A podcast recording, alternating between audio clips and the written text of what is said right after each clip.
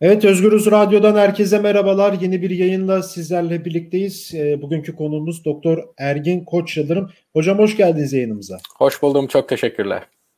Evet Türkiye'nin aşı politikasını konuşacağız. Ee, bilindiği gibi dün akşam Sağlık Bakanı Fahrettin Koca BioNTech aşısının ikinci dozları için erteleme kararı alındığını açıklamıştı. Ee, bu karardan sonra sosyal medya yıkıldı tabiri caizse. E, bugün ise e, yeni bir açıklama yapıldı ve BioNTech'in ikinci doz aşılarındaki ertelemeyi iptal kararı alındığı açıklandı. Yani dün Türkiye'de BioNTech aşısı olan yurttaşlar ikinci dozlarını 4 hafta 5 hafta arasında alırken dün bunu hükümet 6 ile 8 haftaya çıkardı ve bugün daha 24 saat geçmeden e, tekrardan bu kararı da iptal ettiler. İkinci doz için randevular alınanlar aşılarını olabilir gibi bir açıklama yapıldı. Bugün biraz Doktor Ergin Koç Yıldırım'la e, hem bunu konuşacağız. Yani Avrupa'da bu 6 haftayken Türkiye'de bu 4 ile 5 hafta arası oluyordu ve bir anda 6 ile 8'e çıkardılar. Yani bunun bilimsel dayanağı nedir? Ee, biraz bunu sorgulayacağız. E tabi biliyorsunuz bir de alkol yasağı da gündemde. Koronavirüs e, salgını nedeniyle hükümet işte Türkiye bugün tam kapanmaya gidiyor ve 17-18 gün boyunca içki satışını yasakladılar. E, bu bir İçişleri Bakanlığı genelgesiyle aslında olan bir şey. Süleyman Soylu'nun ısrarı ve ina, inadıyla e, bu olan bir şey. Biraz da bunu soracağız. Bunun yanıtını arayacağız politik olarakla da ve tabii ki de Türkiye'nin salgınla mücadelesini ve aynı zamanda aşı politikası e, nasıl ilerliyor? E, bu soruların yanıtını Doktor Ergin Koç Yıldırım'dan dinleyeceğiz. Hocam çok uzun bir giriş oldu. Hemen şuradan başlayalım. Yani e, neden Türkiye'de ya BioNTech aşısını şöyle sorayım size. Dünyanın çeşitli yerlerinde bu 6 haftayken Türkiye'de 4 ile 5 haftaydı. Bir anda 6 ile 8'e çıkardılar. Yani bunun bilimsel dayanağı nedir hocam? Çok teşekkürler. Ee, şimdi bunun çok bilimsel bir dayanağı olduğu kanaatinde değilim. Ee, şimdi Türkiye'deki salgın yönetimine e, birazcık e, değinelim. Ondan sonra gelin beraber aşı konusuna gelelim. Türkiye'de salgın yönetimi başından beri yönetilemedi. Yani yönetemiyorsunuz diyorduk ama şimdi artık anladığımız şu ki yönetmek istemiyorlar. E, kabaca aslında e, salgını başından beri e, şeffaf olmayan, doğruları saklayan, e, veri paylaşımından sakınan bir e, anlamsız zaten temeli hiçbir bilimsel e, destek e, taşımayan, dayanağı e, e, oturmayan bir takım kararlarla başladı bu iş. E, şimdi ben sadece kamuoyuna açık bilgilerden e, yararlanarak bir kitap yazdım salgının ilk 100 günü diye. Yani orada da okuyucular görmüştür. İlk hasta 22 Ocak'ta aslında Türkiye'de tespit edildi. Çinli bir hasta. Yani bunu e, kamuoyuna açık kaynaklardan e, bakarak görüyorsunuz. E, bunun videolarına kadar Çin medyasında var. Ee, şimdi 22 Ocak'ta tespit ettikleri vakayı önce zannettiler ki bu çok işte salgın bu boyutlara kadar gelmeyecek. Biz bazı şeyleri modifiye ederiz, saklarız, bunu da başımızdan atarız diye. Ama 11 Mart'a geldiler artık dayanamadılar. Yeni vakayı hazırla şey yaptılar, açıkladılar. Ve ben bu kitabı yazdığımda geçen seneydi Aralık ayıydı. Bakınız neredeyse 5 ay oldu. 5 aydır Sağlık Bakanlığı'ndan ne bir yayın şey yalanlama ne bir şey Amerika'nın Sesi kanalı bile haber yaptı bunu. Türkiye'deki ilk vaka Ocak'ta diye hiçbir yalanlama gelmedi. Çünkü bunlar belgeleriyle zaten e, e açıklanmış e, bir takım bilgiler. Şimdi 11 e, Mart'a gelelim. 11 Mart'ta artık e, yani kendilerince ilk vakayı açıklamak mecburiyetinde kaldıktan sonra aslında bu salgını ben Onur Bey 3 dönemde inceliyorum. Birincisi ilk önemde ilk dönem korku dönemi. Yani geleceğiz aşı meselesine ama yani görmediğimiz bir düşmana karşı görmediğimiz bir virüse karşı ne yapacağımızı bilmeden bir korku dönemi geçirdik. Hiç kimse bilmiyordu. Bütün global olarak aynı şeyi hissettik. Ondan sonra biliyorsunuz geçen sene Haziran ayına kadar bunlar böyle hafta sonu karantina tedbirleri gibi yarım yamalak hiçbir bilimsel temeli olmayan sanki virüs hafta sonuyla hafta içini ayırt edermiş gibi bir takım e, geçici önlemlerle bu salgını atlatmaya çalıştılar. Kaldı ki yaz gelip de turizmi açacağız, ekonomi açacağız diyerek de salgını tamamen e, ortadan kaldırmadan ikinci dönemine girdiler. Bir açılım, bir normalleşme dönemine. Ona ben de çaresizlik dönemi diyorum. Çünkü başka çaremiz yok gibi baktılar bu işe ama aslında salgını ortadan kaldırmadan bu dönemi geçirdiler. Sonra yaz dönemi geçti biliyorsunuz. Eylül, Ekim'de yeniden bir takım pikler yaşamaya başladık ama o dönemde de halkımızda üçüncü dönem yine ben isimlendiriyorum kayıtsızlık dönemiydi. Yani artık insanlar o kadar kanıksadılar ki zaten pandemi yönetilemiyor. Kendileriyle veri paylaşımı yok. Hiçbir şey yok. Yani e, biliyorsunuz yani şu anda bilim kurulu diye yani ne anlatıyorlarsa hepsinden bir destan yaratma şeyi var ya saplantısı var. Aslında evet. ortada destan bir başarı falan yok. Yani bu bilim kurulu denilen kurul aslında grip bilim kuruluydu. Bir gece yattılar. Ertesi gün koronavirüs diye bir şey çıktığı zaman adı koronavirüs bilim kurulu oldu. İşte anlatıyorlar dünyada ilk defa biz yaptık işte bu kılavuzları hazırladık bilmem. Bunlar zaten Dünya Sağlık Örgütü'nün hazırladığı kılavuzların kötü bir Türkçe ile çevrilmesinden başka bir şey değildi. Yani başından beri zaten etkin bir yönetimle karşı karşıya kalmadık. Hiçbir plansız yani programsız ve Sağlık Bakanı skandal üstüne skandal yaşattı. Biliyorsunuz işte Amerika'ya 500 bin test kiti gönderdik dediler. Ben Amerika'da yaşıyorum. Hiç öyle bir test kitinin buraya geldiğine dair hala bir işaret yok. Ondan sonra işte Türkiye'de 9 liralık şeyleri 32 liraya sattılar. Skandal üstüne skandal. E biliyorsunuz USAŞ denilen, TÜSEP denilen Sağlık Bakanlığı'na bağlı e, böyle aslında çok da e, kontrolü güç olan bir takım kurumların başkanları görevden alındı. Hala bakıyorsunuz halk sağlığıyla ilgili genel müdürlükte daire başkanlıkları bunların hepsi vekaleten. Yani bunların başında hiç kimse yok. E, Türkiye'de maalesef sadece sanki Sağlık Bakanı bu işi yürütüyormuş gibi bir havayla salgını yönetmeye çalıştılar. Yani kabaca özetle başından beri hatalarla ve plansızlıklarla süre gelen bir salgın yönetiminde iş şimdi aşılamaya gelince sanki bir planlama olacağını beklemek herhalde en büyük hatamız olur. Yani aynı düşüncesizlikler, aynı plansızlıklar, aynı bilimsellikten uzaklık ay devam ediyor. E şimdi Türkiye'nin yaptığı en büyük hatalardan bir tanesi maalesef tek bir aşıya hapsolmasıydı. Sebepleri konuşulur.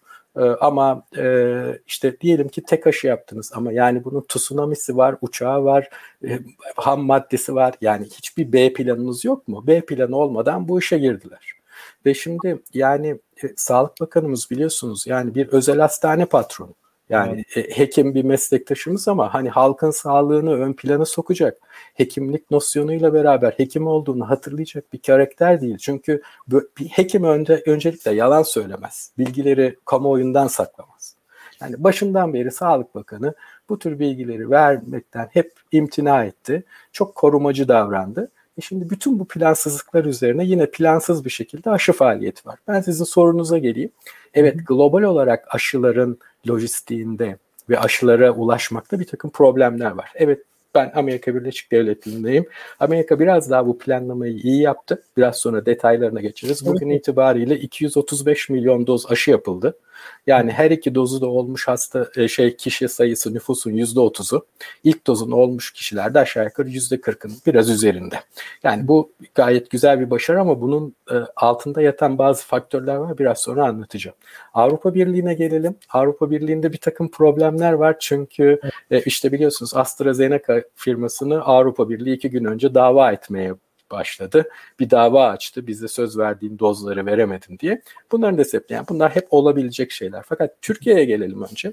Türkiye e, tek bir aşı firmasının tek bir aşı markasına e, mecbur kalması yapılan en büyük hataydı bence. Ondan sonra şimdi işin içine BioNTech Pfizer aşısı geldi. Fakat o daha sonradan işte yani biliyorsunuz yani genelde e, AKP olarak ya da işte hükümet olarak hep ahbap çavuş ilişkileriyle yürüdüğü için Sağlık Bakanı'nın açıklamalarına bakın. Diyor ki işte ben diyor Uğur Bey'le görüştüm. Her gün görüşüyorum. Bir daha görüşeceğim. Geçen hafta her gün konuştum. Bu ahbap çavuş ilişkisiyle olmaz. Koskoca bir ülkenin aşı planlamasını bir başka e, kurumsal bir şirketle yönetilmesi böyle telefondayım her gün konuşuyorum. Ne olmaz? İşte bakınız. Ek ilave yapayım size. Yani lafınızı kestim. Özür dilerim. Estağfurullah. Yanlışsam lütfen düzeltin ilk aşılama çalışmaları başladığında Sinovac'la Türkiye anlaşmıştı ya. Biz Mart ayında Sağlık Bakanı demeci var. Yani biz 50 milyon nüfusun 50 milyonunu aşılayacağız. Şimdi Mart geldi bu olmadı. Biz bunu işte Haziran başına kadar yapacağız. E, Nisan'ın sonuna geldik. Mayıs başındayız şimdi. E, elde olan aşılar da yok. Yani hiçbir şey yok. Dün e, Sağlık Bakanı bunu söyledi. Biz önümüzdeki iki ay boyunca dedi. Yani biz şu an Nisan'ın sonundayız. Haziran'ın sonuna kadar tekabül ediyor bu e, aşı sorunu çekeceğiz ama ondan sonra aşı bollu olacak. Ama bunu zaten BioNTech kurucuları e, BioNTech Pfizer ortakları da söylüyor. AstraZeneca da söylüyor. Birçok aşı firması da bunu söylüyor. Evet şu an yeni olduğu için şu an aşılarda bir zorluk var ama evet 5 ay sonra aşılar artık herkese ulaşmış olacak bir şekilde. E şimdi zaten bunu biliyoruz ama o plansızlığa böyle bir ek olarak şunu da söylemek istedim yani. Valla çok haklısınız. Ee, Sayın Bakan'ın bu dön- bu konudaki beyanlarına bakarsak kitap yazılır. Yani aslında Nisan ayı itibariyle 100 milyon tane de Sinovac aşımız olacaktı. Yani o da bir başka not olsun. Evet, evet. Onun için e, yani söz verdiği hiçbir şey işte bundan birkaç gün önce bir gazeteye verdiği bir demeç var. Yani hani televizyona çıkıp basın mensuplarından falan soru almaktan da çekiniyor. Çünkü zora düşmemek için önceden kaydolmuş. İşte en son mesajı da öyle. Karşısında basın mensubu yok.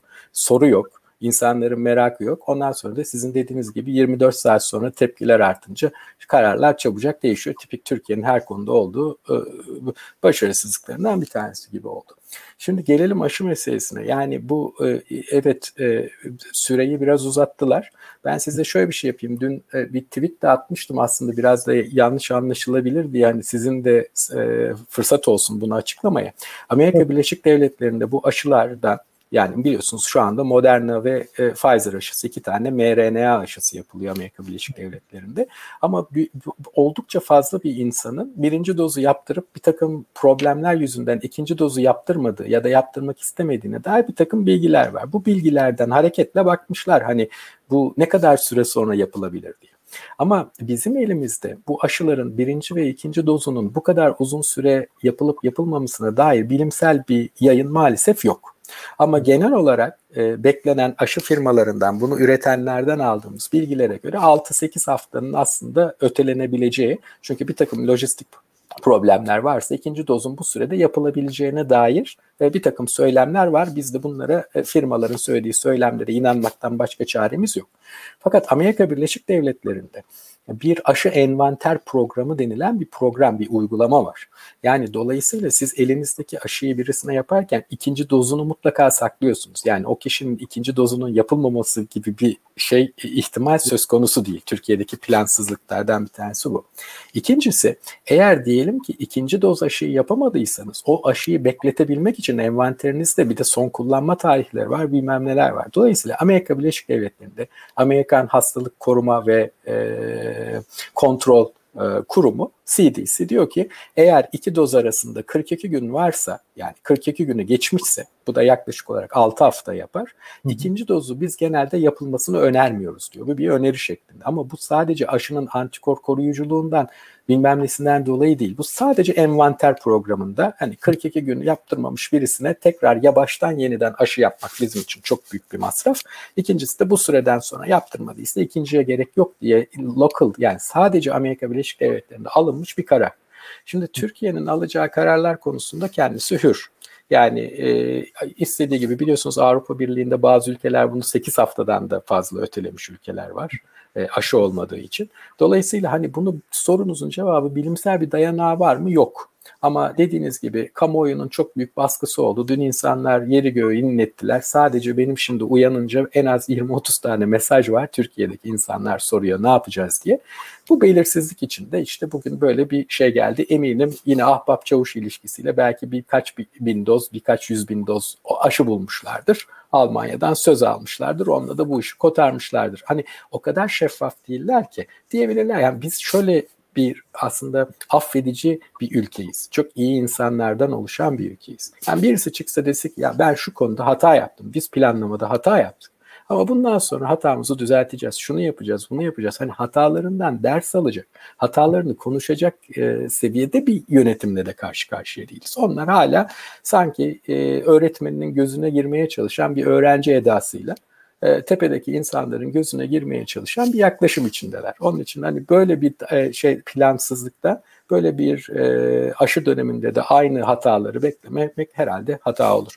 E, gelelim müsaade ederseniz çok hızlı olarak bu aşıdaki kısıtlılıkla ilgili. Tabii, tabii Şimdi hocam. Amerika Birleşik Devletleri'nde 1950'lerden e, 50'lerde olan bir Defense Protection Act dediğimiz bir savunma koruma anlaşması diye bir e, yasa maddesi var. Türkiye'de işte bir olağanüstü halmiş gibi ya da işte bu KHK'lar çok meşhur ya şimdi sanki kanun hükmünde kararnameymiş gibi bir kararnameden bahsediyoruz. Biden yönetimi E, tabii Trump yönetiminden sonra göreve geldikten sonra böyle bıçakla kesilmiş gibi bir değişiklik oldu. Çünkü Trump döneminde istenilen dozda aşı yapılamıyordu.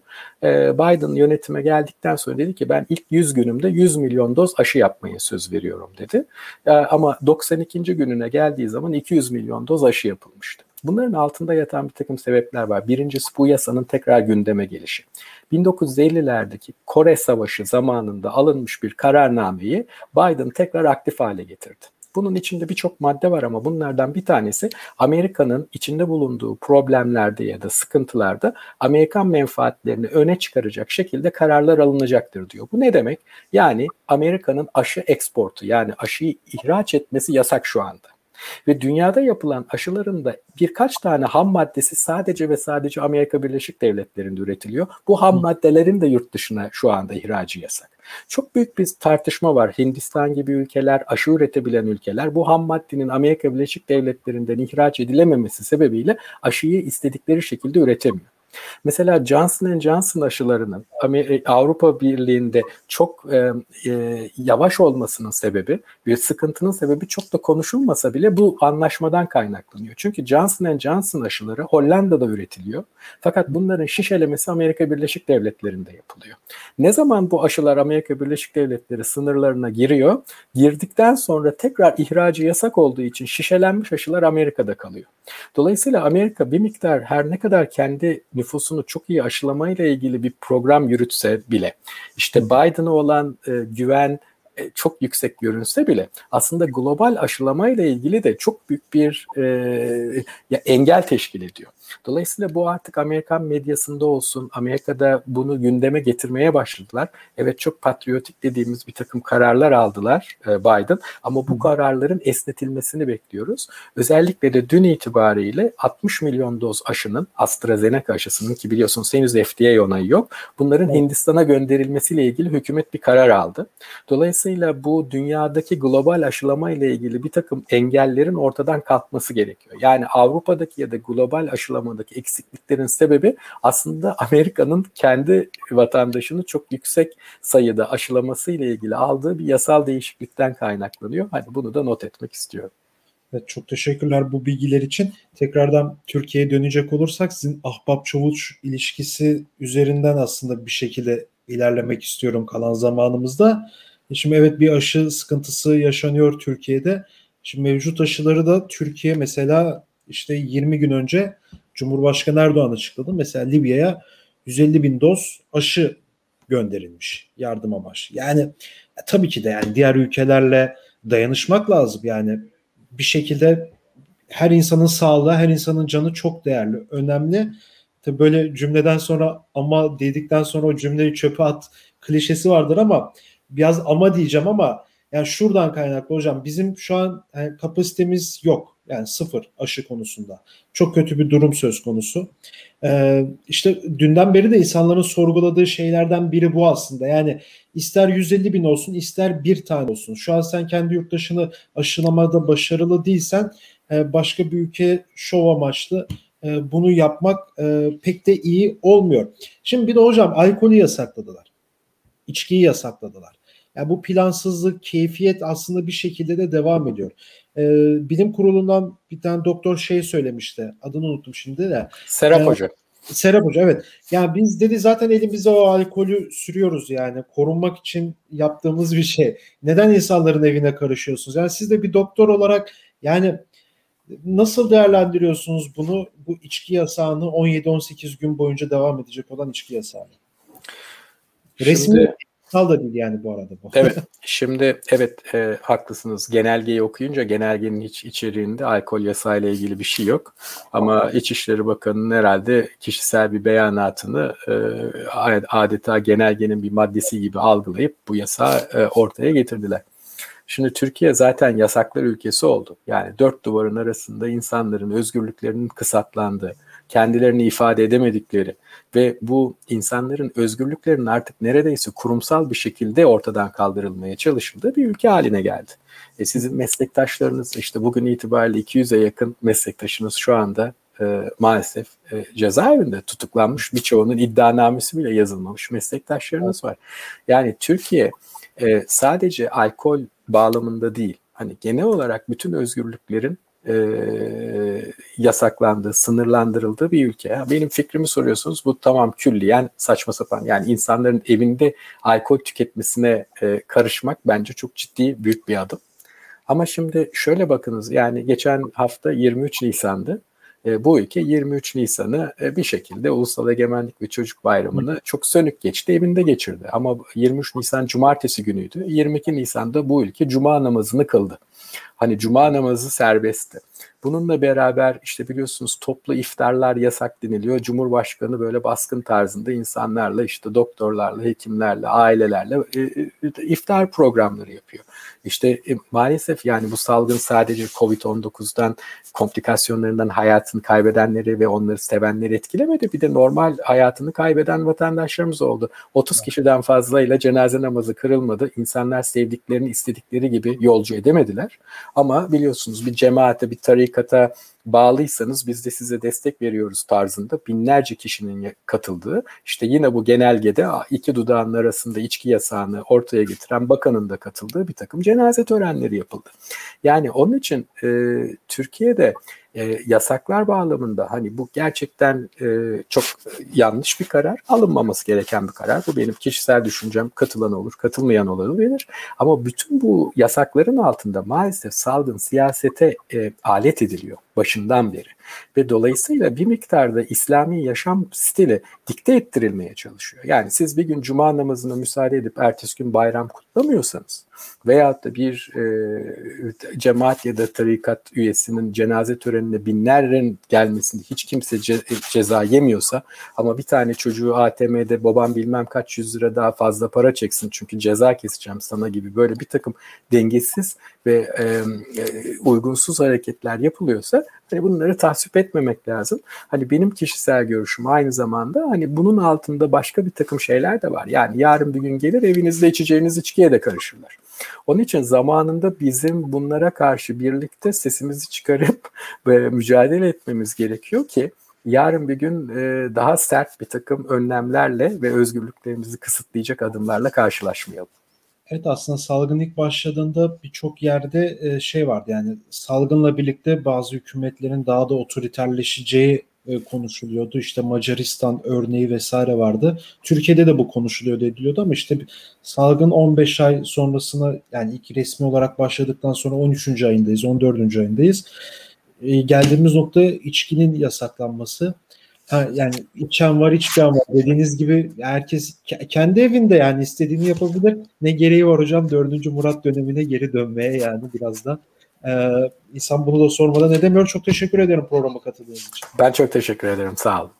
Evet doktor Ergin Koç Yıldırım'la birlikteydik. Ee, dün Sağlık Bakanı BioNTech Pfizer aşısında Türkiye'de e, 4 ile 6 hafta arasında vurulacak ikinci, ikinci dozunu 6 ile 8 haftaya çekti. Hiçbir açıklama yapılmadı bununla ilgili. Nedeni olmadı. E, bir anda 24 saat geçmeden bu karar iptal oldu. Yani 6-8 hafta beklemeyecek insanlar ikinci doz için tekrar eski sistemdeki gibi 4 ile 6 hafta arasında vurdurabilecek. Bu karar tekrardan iptal edildi, alındı. Ee, bunun biraz mantığını sorguladık. Yani bilimsel dayanağı var mıdır yok mudur ki Ergin Koçyıldırım, Doktor Ergin Koçyıldırım da bunun hiçbir bilimsel açıklaması yoktur dedi. Ve tabii ki de Türkiye'nin salgındaki yönetimini e, konuştuk ve Ergin Hoca bu yönetimi eleştirdi. Aşı politikasında planlı bir aşı politikasının olmamasına değindi. Başka bir bölümde görüşmek dileğiyle şimdilik hoşçakalın.